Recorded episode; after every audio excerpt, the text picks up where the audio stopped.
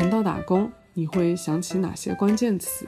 打工谈和听众朋友们一起，用大家心中能代表和诠释打工生活的词语，设计了四款帆布包，以感谢大家在过去三年对打工谈播客的关注和支持。目前这四款帆布包已经作为周边产品推出，感兴趣的朋友们可以点击 show notes 下方的链接进行购买。一切售卖所得的利润都将用于向嘉宾赠送小礼品，并维持节目的日常运营。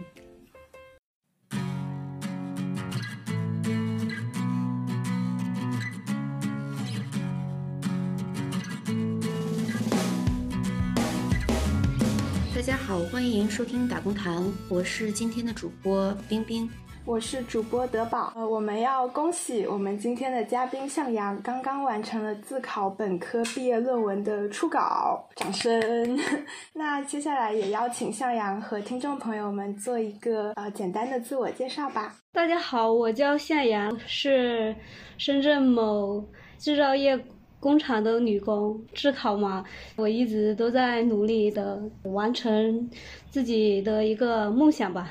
呃，可以邀请向阳介绍一下自己打工经历吗？我出来打工有十一年了，是一二年的六月份吧，当时是十八、十九号在中考，在家里过了一个生日，然后就坐上那个大巴车，跟着同学一起出来打工了。去广东的路程其实挺艰辛的。那你家乡是哪里的呀？湖南，湖南比较。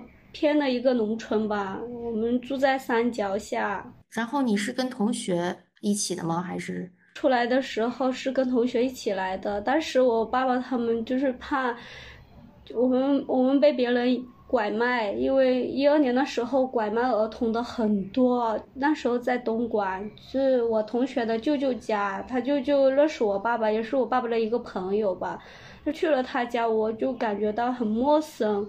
因为我朋友天天叮嘱我的，就没有干活就少吃一点，然后多干活少说话。你说的朋友就是你同学对吧？嗯。你们初中毕业，大部分同学都是出来呃来广东这边打工了吗？是少部分的吧。要是家境没有那么贫寒，没有那么穷的话，就不会出来打暑假工来补贴家用。我是属于家里也比较穷吧，但是我是不想出来的。但是我爸爸天天逼着我要叫我出来，他说我要去挣钱，在家里的。话我每天就是在家里做一些农务活呀，帮我爷爷就是收一些呃绿豆啊、红豆呀、花生啊。他觉得我做这些根本就帮不了他们什么。我出去打工的话，起码可以补贴家用，还那个时候只是暑假工，后后面你还是回去上高中了吗？还是没？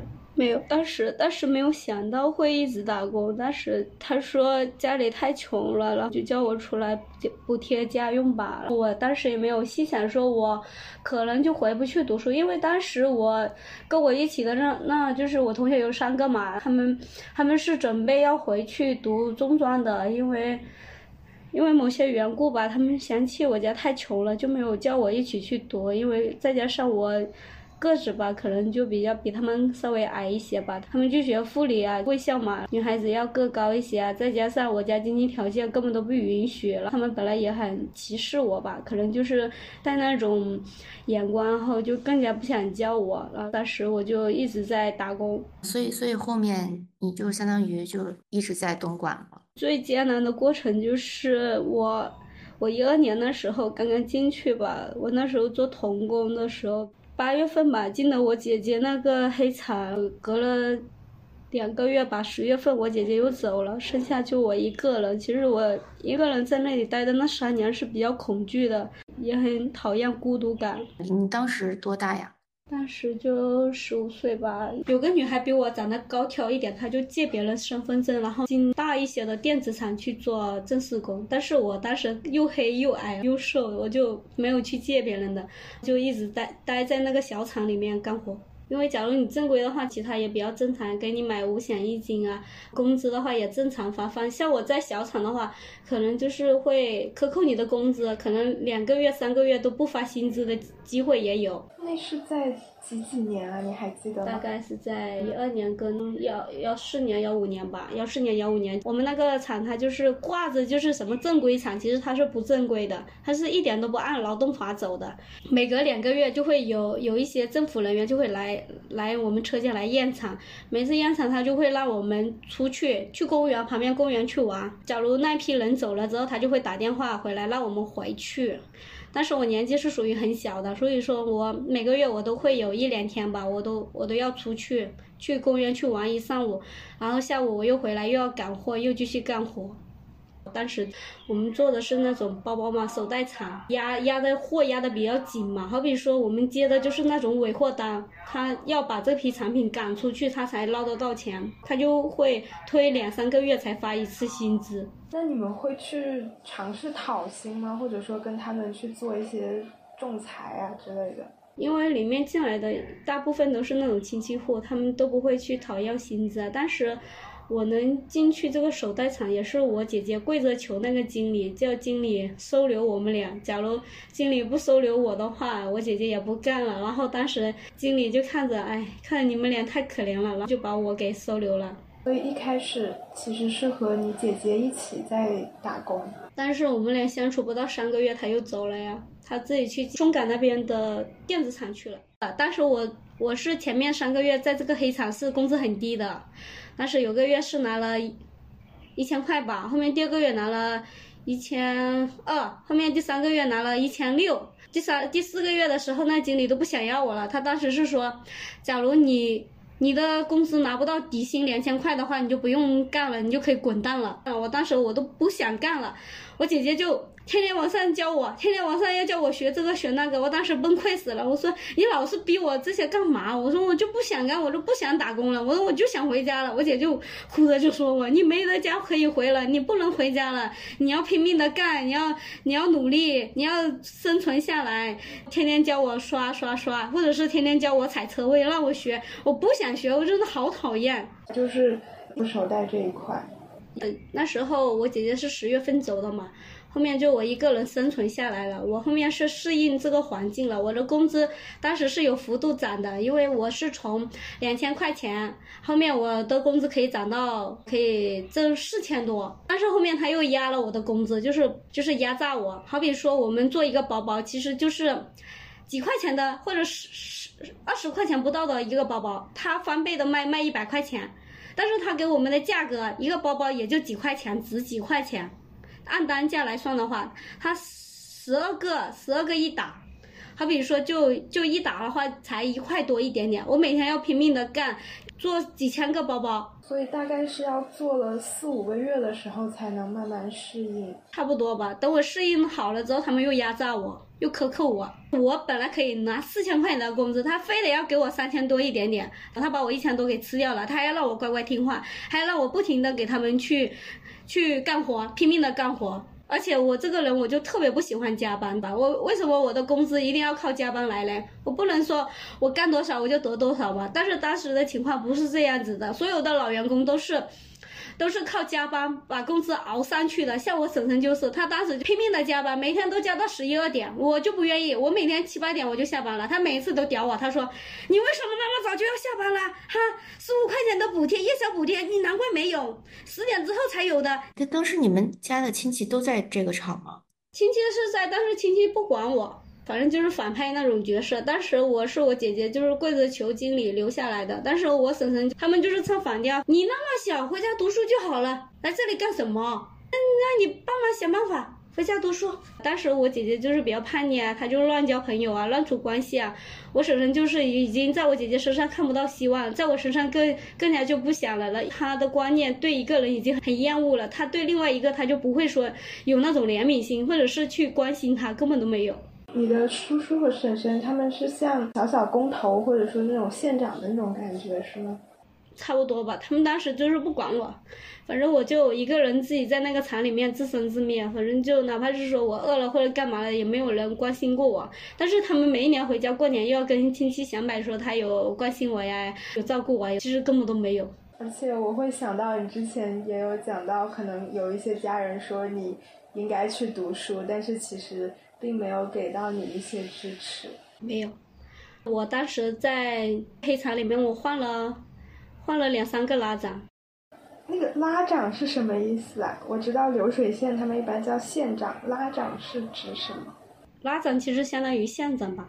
可能就是管这一片的生生产的那个人，差不多。我原先是在二楼的，二楼的时候是我姐姐的拉长，那个女的对我一点都不好，因为她讨厌我婶婶，她就各种的讨厌，各种的法子来针对我。直到我姐姐走了之后，她就原形毕露了，知道我没有靠山了，就更加的欺负我了，我就跟她罢工。后面的时候，经理就把我弄到三楼去了，结果我去了三楼，那个拉长也是为了利用我，因为我他觉得女孩子嘛好管理，我所做的一些单价。他会压得很低，因为我会勤劳肯干，他就会各种的压榨我。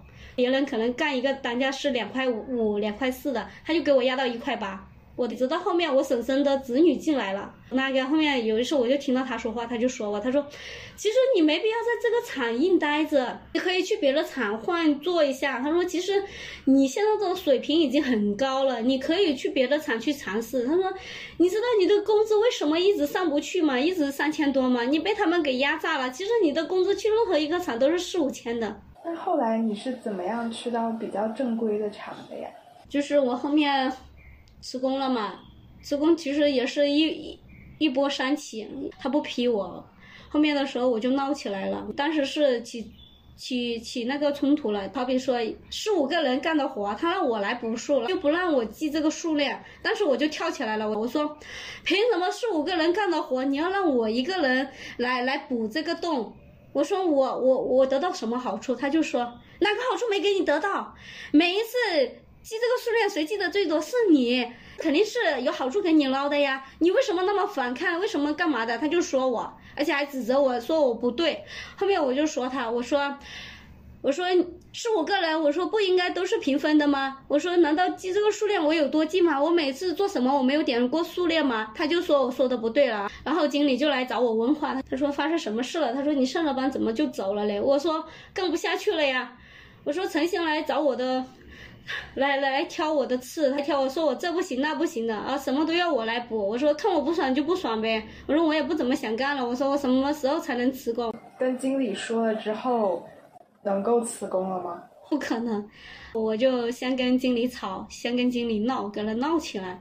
闹起来了之后，经理就说你要走也不是不可能的事，你先回去跟他好好的先干半个月。然后面你找个机会，你再跟他说要辞工的事情，只要他能批你，我就能批你。然后我就听到这句话之后，我就跟吃了定心丸一样。后面我就回去工作，我就有货我就做，没有货我就不做。每天就是问他，我说我什么时候能辞工，什么时候给我拿辞工单。我说你不给我拿辞工单的话。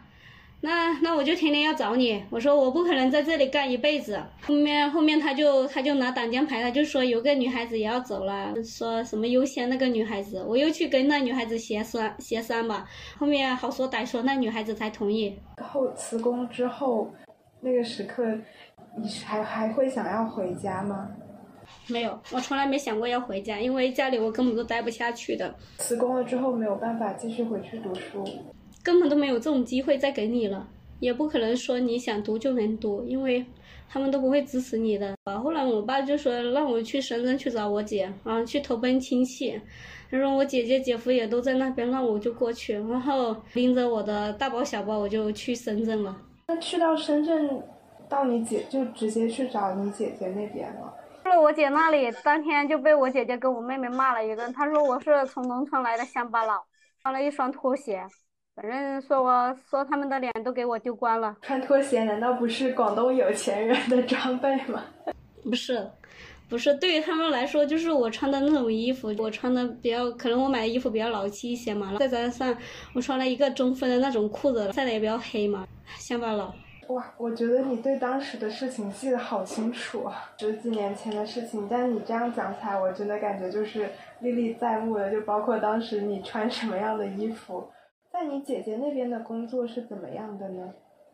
在我姐姐那边工作是，原先就是先谈几个月，谈了几个月他就不让我谈了，然后他就赶我出去，他就说要叫我去找工作了，然后就进到深圳的最有名的电子厂，排着长长的队去体检，然后就去应聘普工了。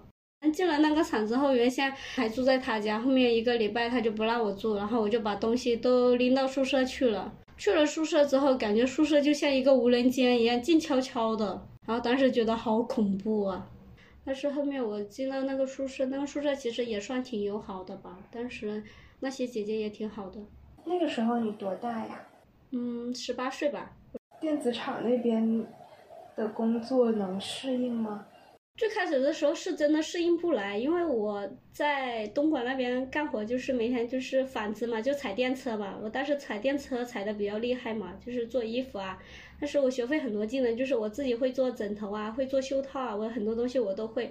但是等我进了电子厂，我就发现他又会要求会电脑，我也对电脑我压根一窍不通，我根本就不会。再加上他把我分到餐馆，那时我其实我是想进流水线的，我压根不想进什么餐餐馆。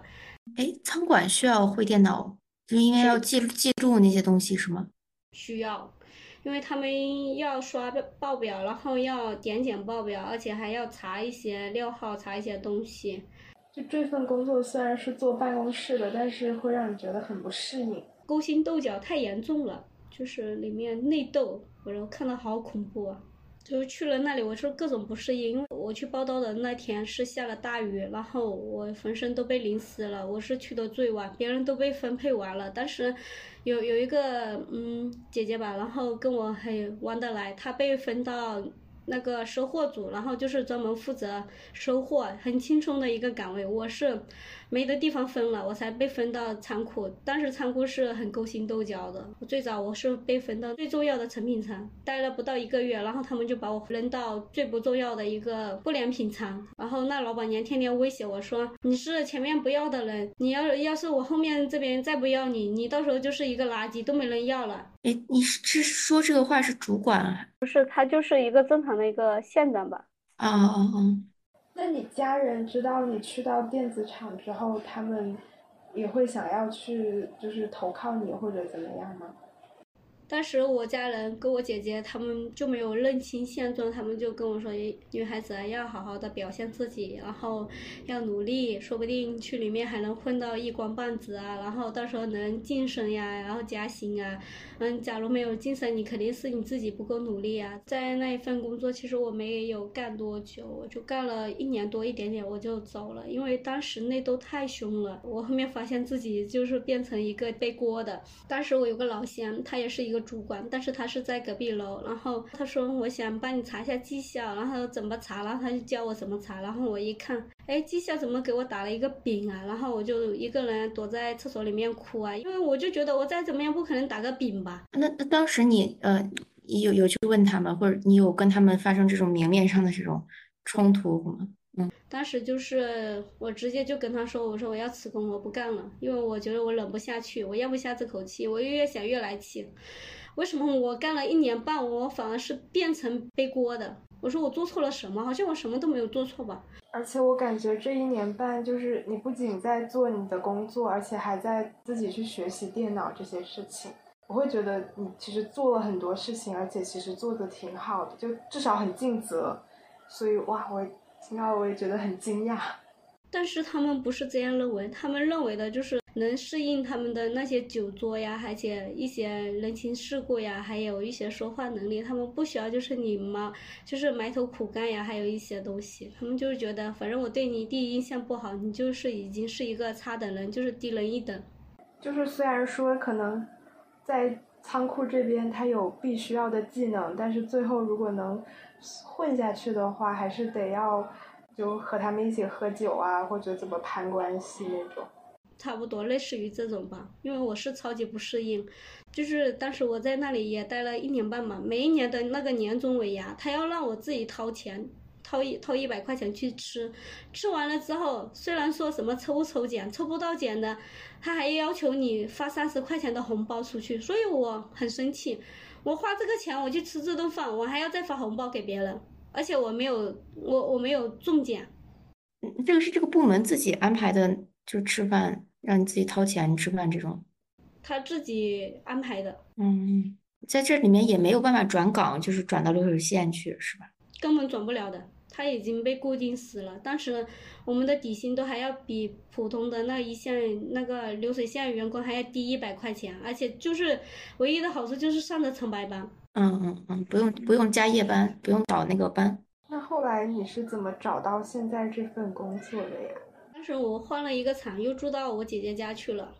住到我姐姐家那两个月吧，我我住在她家很煎熬，就是每一天要看别人脸色，然后看我姐姐跟我姐夫的脸色，他们对我的态度，第一个月还好，但是第二个月、第三个月就是变本加厉，就是很恶劣的那种态度，吃东西不能多吃，然后每天还要给他带娃，带完娃之后，他每天还要说你，就是说你怎么弄得那么邋遢，都没有人际关系，也不知道去找找个男朋友，或者是找人去玩去。他说我在你这个年纪，我是怎么怎么的。哎，但但这样你还是还是要帮他带孩子，你没有 就是就是跟他吵架或不不不帮你干家务这样。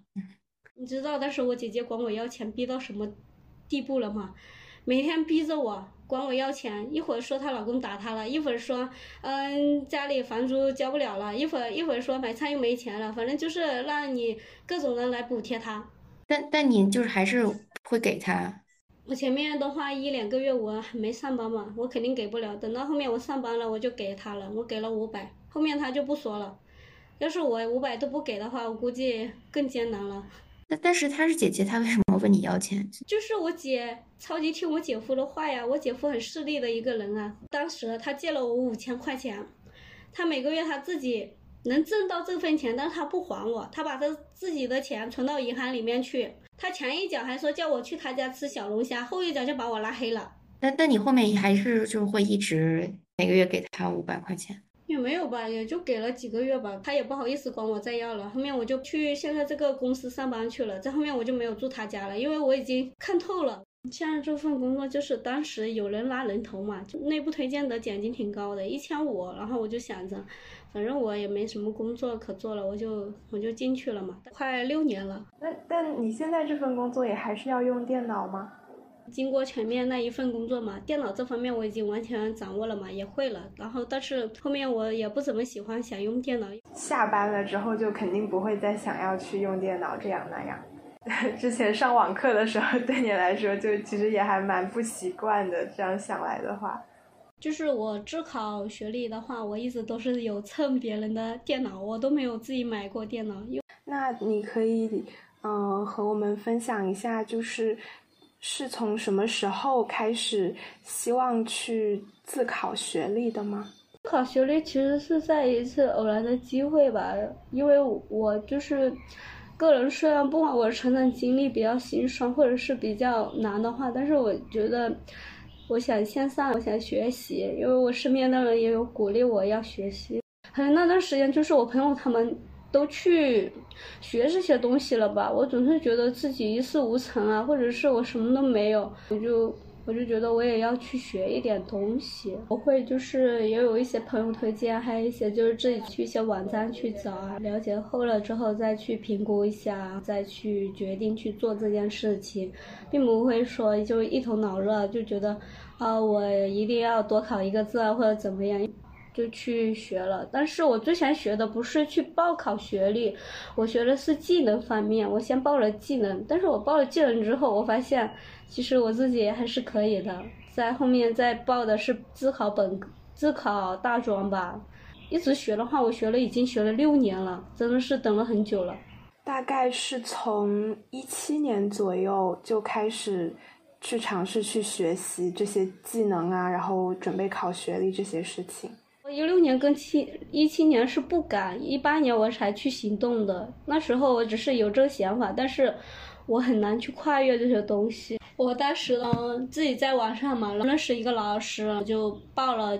现在现在的话比较出名的一个学校嘛，叫广开嘛，我就报的是广开的大专，大概自费的学费是六千八嘛。因为我们广开的话，它是线上有作业，线下也要有作业，就就也要考试嘛。二一年秋季的嘛，然后我就那时候考上自考本科的，那我们有天大的，有山大的，还有。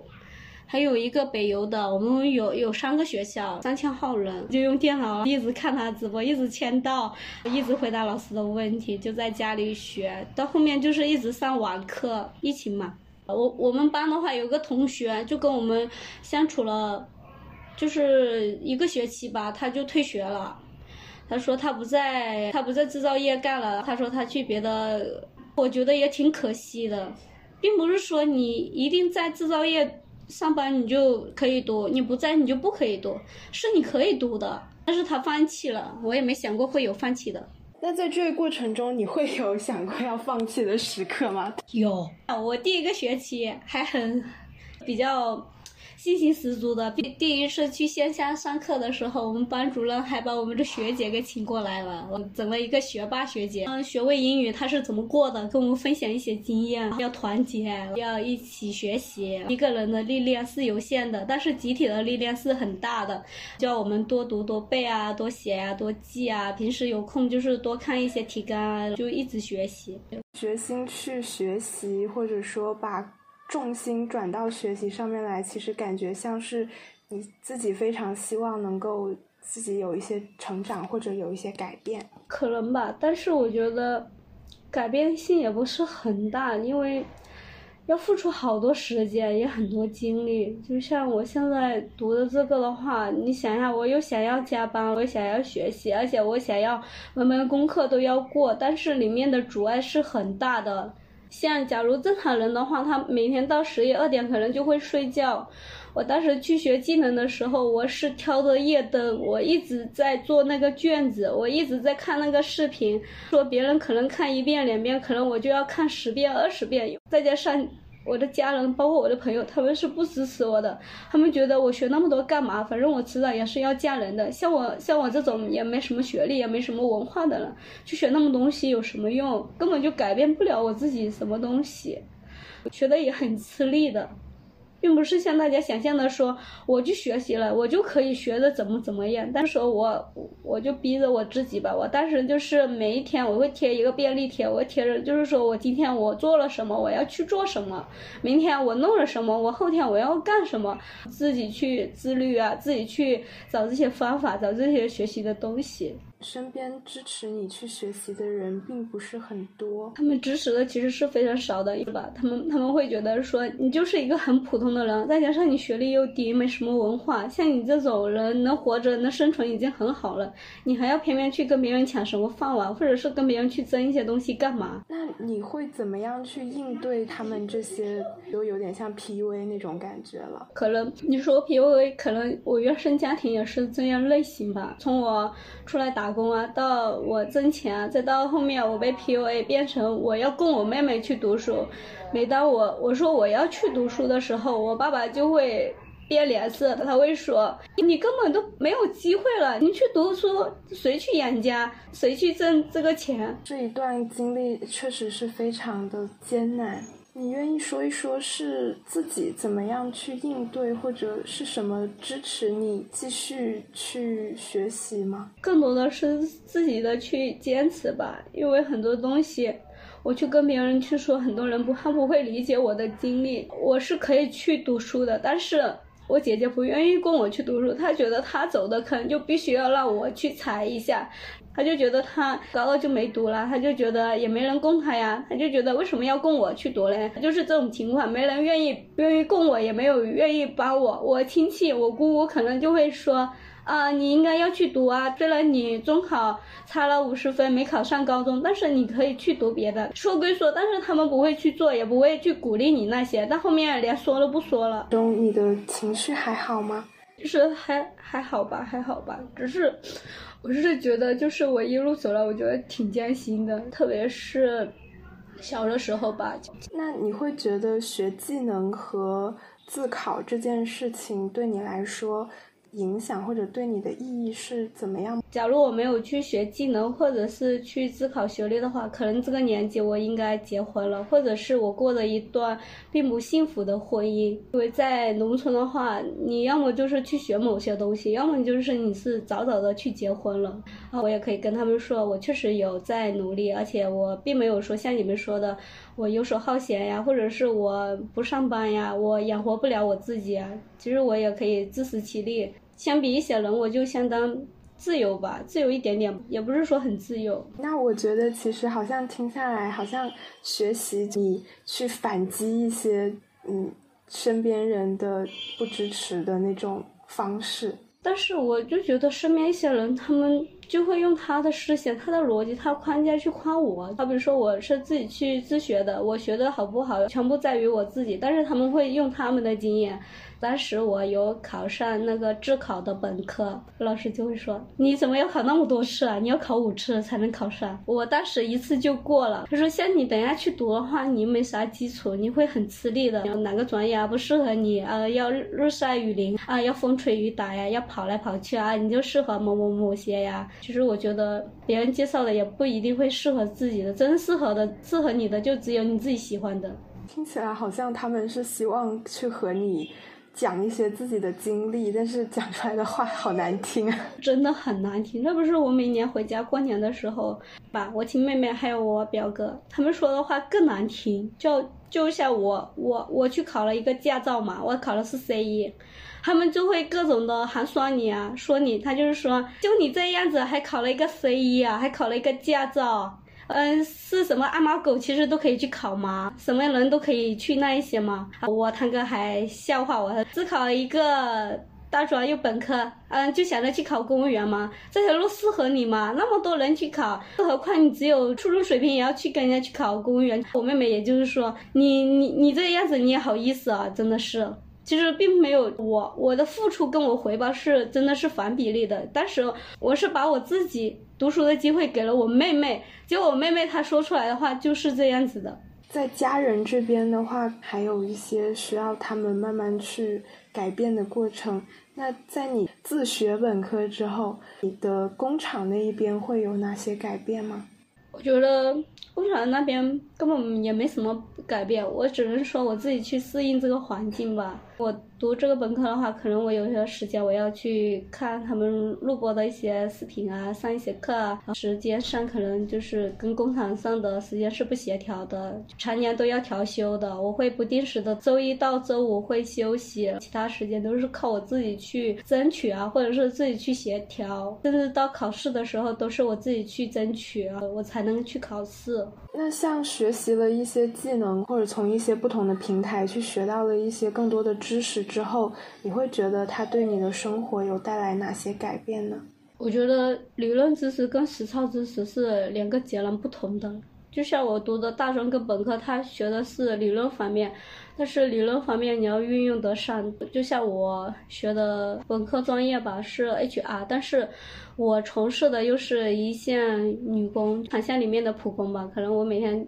每天检验产品啊，或者是去集合一些问题啊，单一比较简单的，但是也比较枯燥的事情，我觉得跟跟我学的东西是真的截然不同的。听起来暂时这些理论知识还没有能够去应用到你的工作当中，差不多是这样子吧。我觉得运用得上的几率不大，毕竟在不管是在工厂还是在小厂，都是让关系户已经占满了名额。就好比说上面的人他不下来，你下面的人怎么上得去？根本都没有机会。从一八年决定去学习，到现在完成了你的本科毕业论文初稿，在这一段过程中，你会觉得自己不管是在看待事情上，还是在。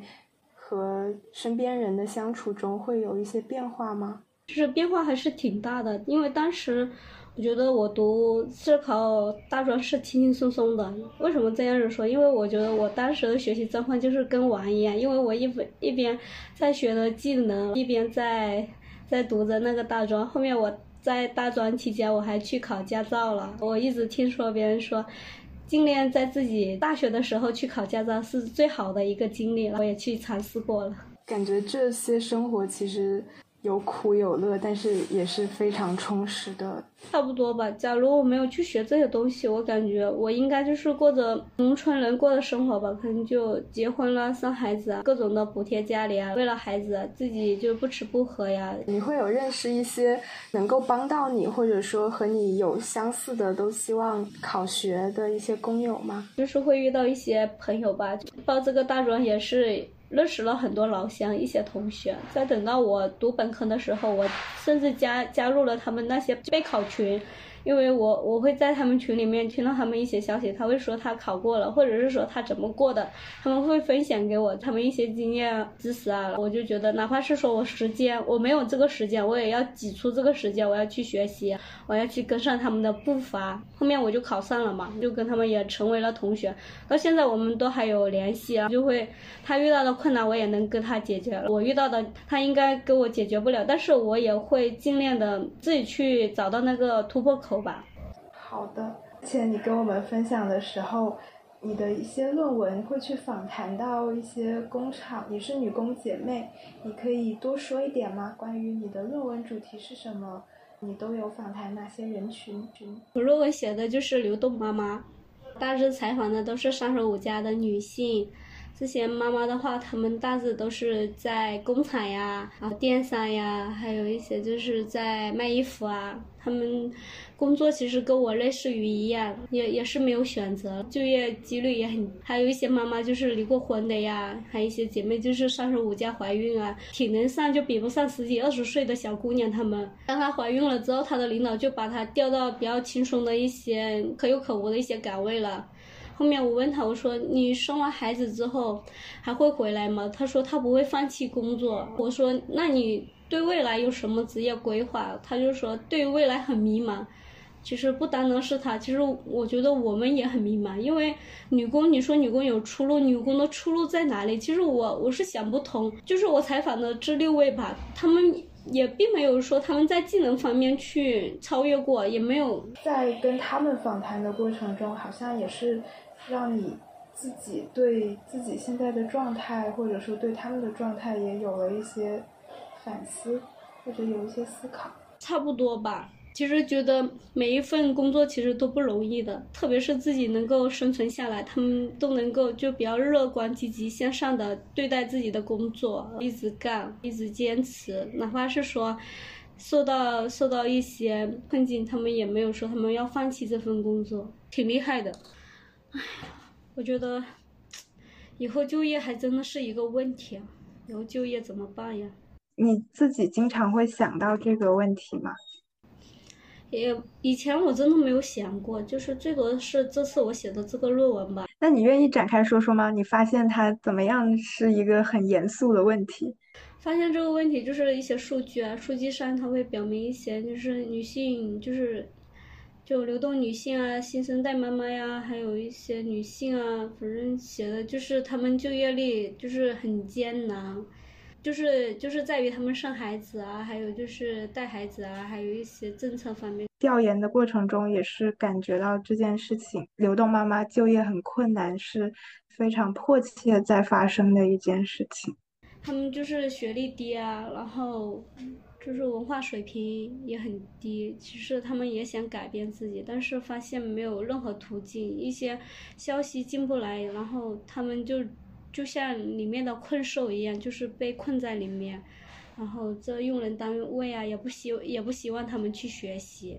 为什么会想到以流动妈妈为题来去做一篇呃毕业论文这样一个蛮重要的，我觉得还是蛮重要的一个课题，听起来。当时也是一次一个机遇吧。我当时我要选那个论文嘛，就选他的题目。我当时就很懵，我去找我学姐，我学姐就说，嗯，其他的一些企业呀要一些数据，她说你根本都给不了，那你就选女性了。其中有有一个题目就是女性就业的难题，还有一个就是女性被歧视的纠结，就反复的看他说，那你就学就业的难题吧，顺便顺顺便加一些那歧视不就差不多了？我说那好吧。后面其实我根本就是很懵逼，我压根都不知道女性的历史是什么了，她在哪一年要出来打工啊？她们受到的困难呀是啥？我压根都不知道。然后后面又去找比较专业的一些博士吧，我就去问他们，我说我这个要怎么弄？哎，他们说你其实可以先去调研、去访谈呀。我就去调研、去访谈，访谈回来了，他们问我，他说你访谈了一些啥呀？我说就是为了一些三十五加的姐姐们呀，发现他们就业就是。是很困难呀，根本都机会都没有了，你你要选择的机会都没有。他就说，那你就写流动妈妈呗。我说好吧。那你会觉得就是在去调研，会让你对这些女工姐妹、这些流动妈妈，她们有更更多的连接的感觉吗？我跟他们是可以连接的，但是我觉得社会啊，一些娱乐对他们根本都没有任何连接。他需要的更多是一些年轻的，对于他们来说就是属于被淘淘汰过，或者是要面临被淘汰的人吧。那你会有担忧，就是自己可能也会和他们有相似的这种所谓命运吗？想过，因为当时我访谈他们的时候，他们会跟我分享，他说，在我这个年纪，可能就是属于二十五六岁的人这年纪，他们在干什么？他们在弄的什么事情啊？就觉得我 勇气还是挺好的，就是。敢去迈迈开这一步去采访他们，他们就是觉得他也给给我带来不了什么贡献呀，一些东西，一些思路，他就说帮不了我什么。他们觉得帮不了你什么？那对于你来说，他们会在这些过程中，他们带给了你什么呢？其实带给我了更多是信任感吧，因为我跟他们认识的都很久了。最晚的也认识两年到三年，然后最早的都已经接近八九年了，因为我跟他们都是认识很久的，就相处过的一些女工。那你会，因为我看到其实你有在绿色蔷薇的群里，所以你也是一个会一直希望能够给予女工姐妹或者说这些可和自己有相似经历的人一些帮助的。那你曾经怎样去帮助过他们吗？你说做这些事，其实我觉得我没有怎么做过，因为我觉得，嗯，看到他们需要一些东西，可能我也帮不了什么忙吧，就尽量的捐一些钱吧。其他一些看到比较可怜的，可能也会捐，因为之前我也有做过，买了两三箱面包啊，就去给一些流浪汉呀，给他们送送给他们。因为我觉得我之前看到那天桥底下一些流流浪汉，他们真的是很可怜，连吃的都没有，或者是一些东西都没有，就会给他们一些吧。虽然我帮不了什么，但是我觉得我可以改变我自己。我觉得其实就是能够在自己的能力范围内去看到别人有需求的时候去做一些改变，我觉得就其实真的很棒。我会觉得你是一个对女性主义有观察的人呢。你可以说一说你的经历吗？其实我的经历就是，我觉得女性被压迫的太严重了，因为包括我的妈妈，再包括我自己，我就觉得我们一直被压迫的特别的严重。要么就改变自己，改变不了自己就去反抗，哪怕是说我反抗没有一点效果，但是我起码能够去冲破这些东西牢笼吧，因为不公的太多了。你愿意聊一聊你当时出生的环境，在那个年代，可能女性会受到哪些不公吗？在九十年代的话，女性受到的压迫其实是很严重的，因为我是湖南一些偏远的山区，当时我奶奶的话，她生了三个儿子，然后还有一个女儿，我奶奶会引以为傲的会说，我生了三个儿子，一个女儿，我妈妈嫁给我爸爸。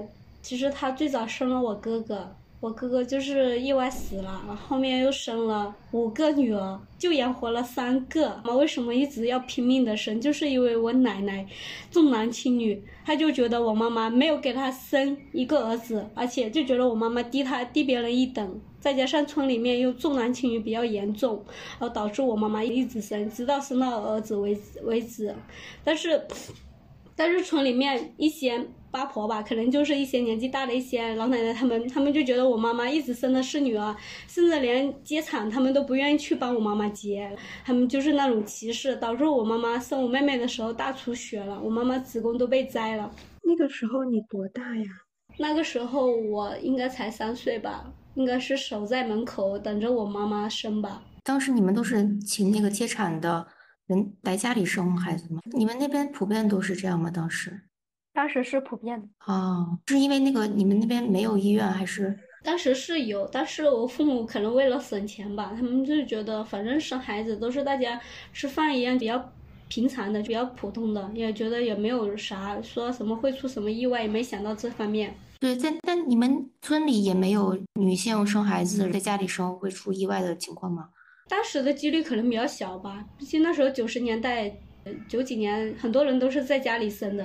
啊啊啊！所以你你妈妈是那个比较久没有人来接生，就是难产这样这种情况？差不多吧，反正就是当时生我妹妹一直生不出来，生不出来之后，后面就去村里面找了一个那种就诊所嘛，那种门诊的大夫嘛，把他叫过来，那大夫就用手就把我妹妹掏出来的，所以当时我妈妈就被感染了，感染了之后就后面送到大医院去，子宫被切除掉的。所以后面其实你妈妈也最后也没有生到男孩，所以你们家就现在就只有女孩，就你们五个姐妹是吗？五个姐妹，但是养活了三哦个呀。，三个姐妹。所以当时其实我听到，可能在当时的社会环境里面，女性不管是生育还是本身作为女性这件事情，就是一一个很困难的一个环境。差不多可以这样说吧，因为当时假如你家生不出儿子，别人就会在在你家背后戳你家脊梁骨，就会说你家要比别人低别人家一等。但是我是不是我我不是这样认为的，但是我父母可能会这样认为吧。再加上我奶奶，因为我妈妈没有生到儿子，她从来不帮我妈妈带孩子。所以你小时候可能就是和姐姐妹妹这样子一起长大。也差不多吧。但是我跟我姐姐妹妹她们相处不是很好，因为小的时候我们经常打架，一点都玩不来。那像这些，就当时的这种女性的这种处境，会对你后来去写这些流动妈妈的这些经历，或者去做这些访谈，会有一些相似的经历吗？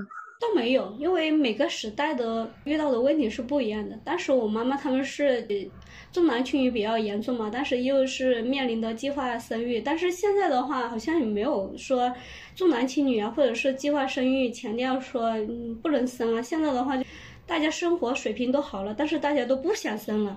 你们那边也会有这种不想生的情况吗？现在年轻人？我们那里的话，现在还是生的多，我不想说。这还是希望生儿子吗？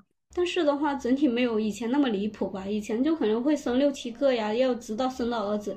但是现在的话，大致就会生两胎至三胎。假如没有儿子就没有儿子，也无所谓了。但是如果生六七个的话，像计划生育抓得很严，会怎么要怎么办呢？当时要么就是去山洞里面躲着，要么就是说直接被拉走去结扎。所以你妈妈当时的有有有躲过那个计划生育吗？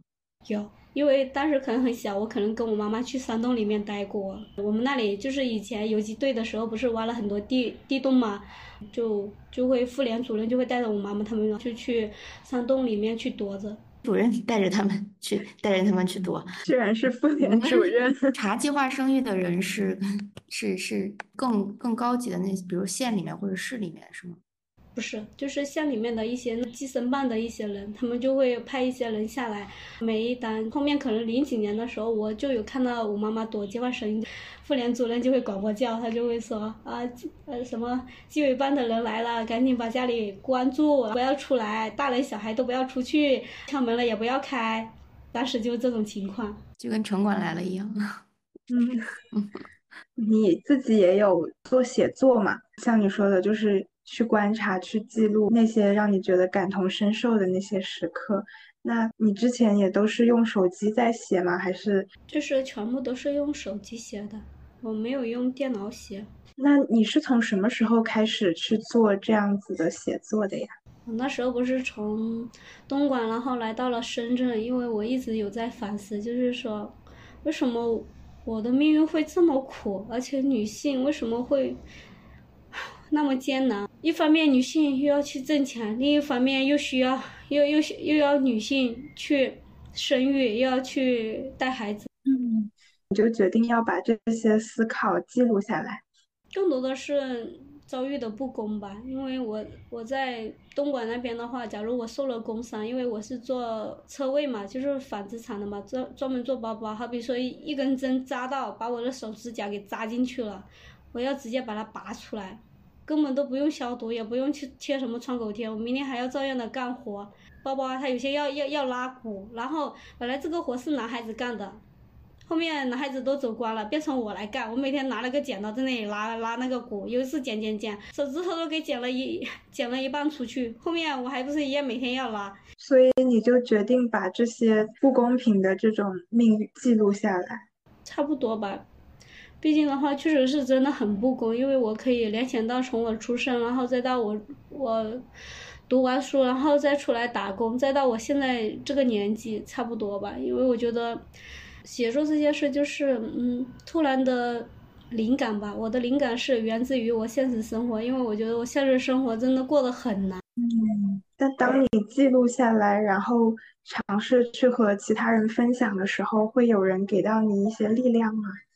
嗯，力量还是挺弱的，因为有些人他是不支持你，他们是觉得你尽量不要发声吧。因为我前面有转发到我朋友圈，但是我有些男工友他就会说我，他说你这等下招来那些。不不不应该的一些祸害，等下等下别人来找你了，你怎么搞？你怎么处理？所以说很多东西我是没有办法处理的。那这些就是你的那些同学们，他们会呃看到你的这些呃写作吗？嗯，就是我最早跟同学联系，就是那时候我做暑假工的时候，因为当时我做暑假工的时候，距离开学应该还有一两个月嘛。哦，好像是已经开学了。我有个同班同学，他来联系到我，他问我，他说你读书了吗？我当时我一边笑一边哭，因为我不好意思回复他说我家太穷了，没有没有人供我读书。然后一方面我又不好意思说我已经在打工了，然后我就是回答说我说我没有读了。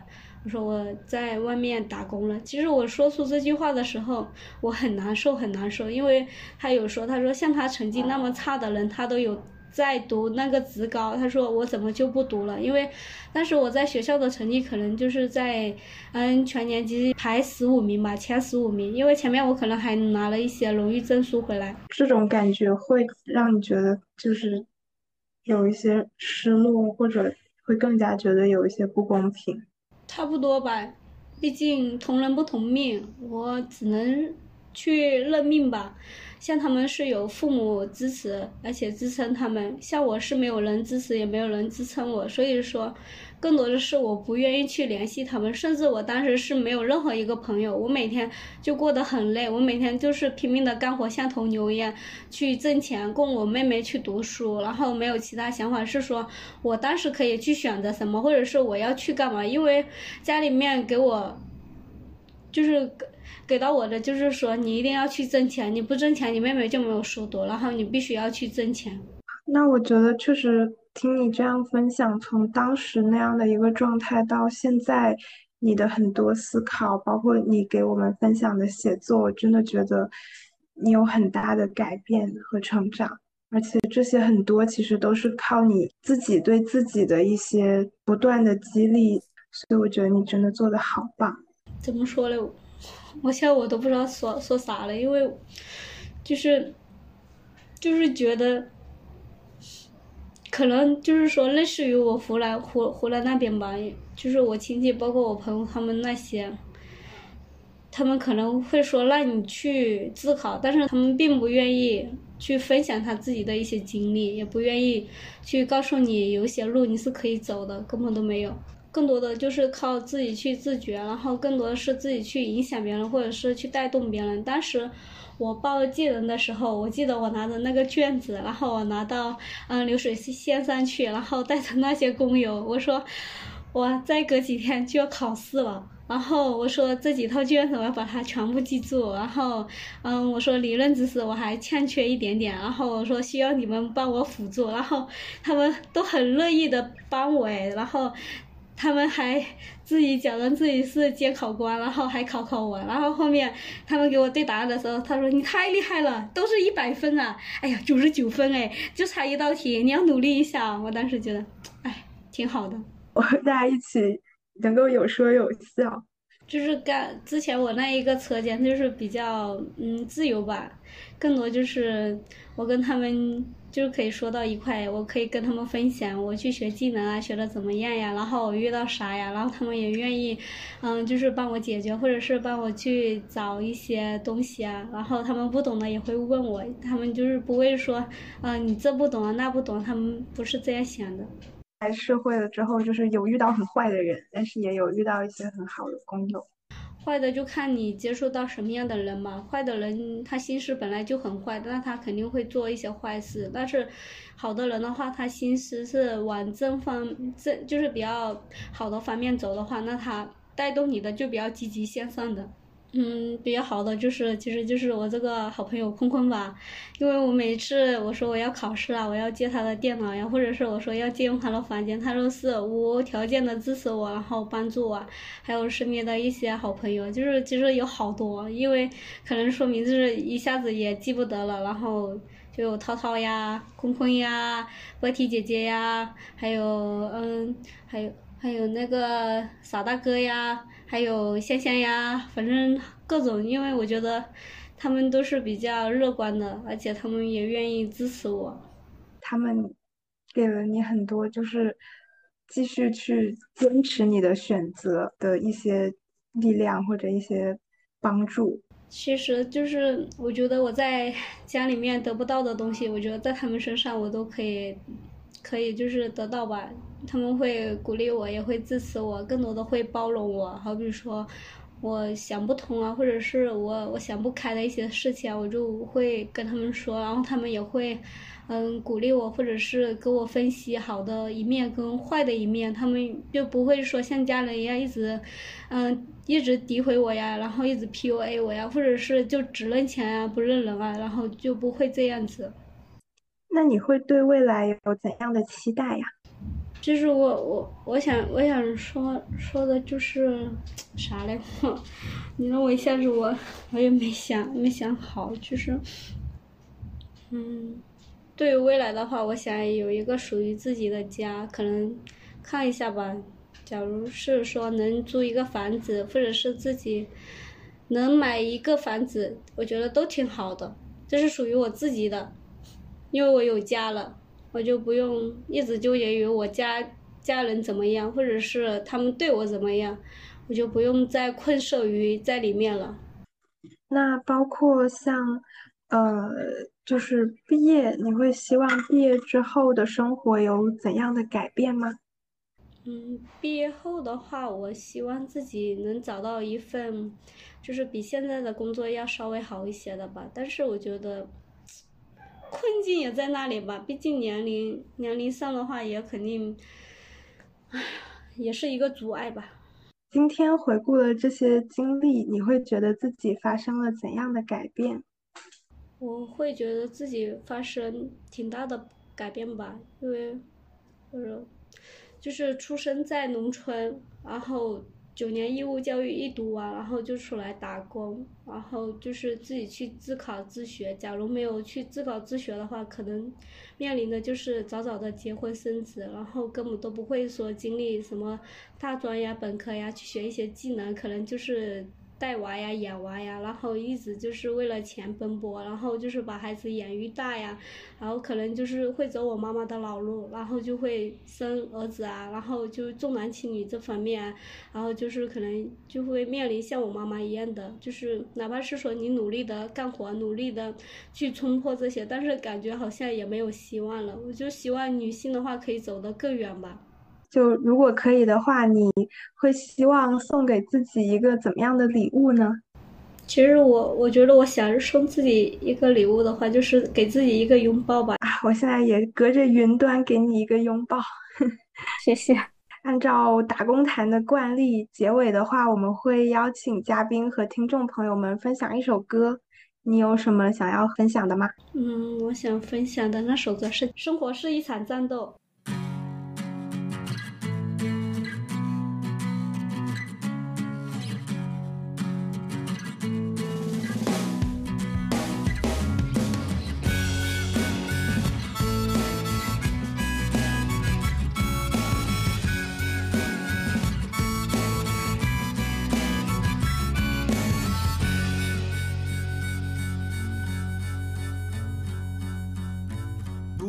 感叹青春的流逝，不要再异乡孤独的哭泣。要记住，离家是阿妈的拥抱。记住自己行囊中要走的路。生活就是一场战斗，你要意志坚定，牺牲。异乡的月亮总睁着眼睛，野草般的我们生来就倔强。雄关漫道真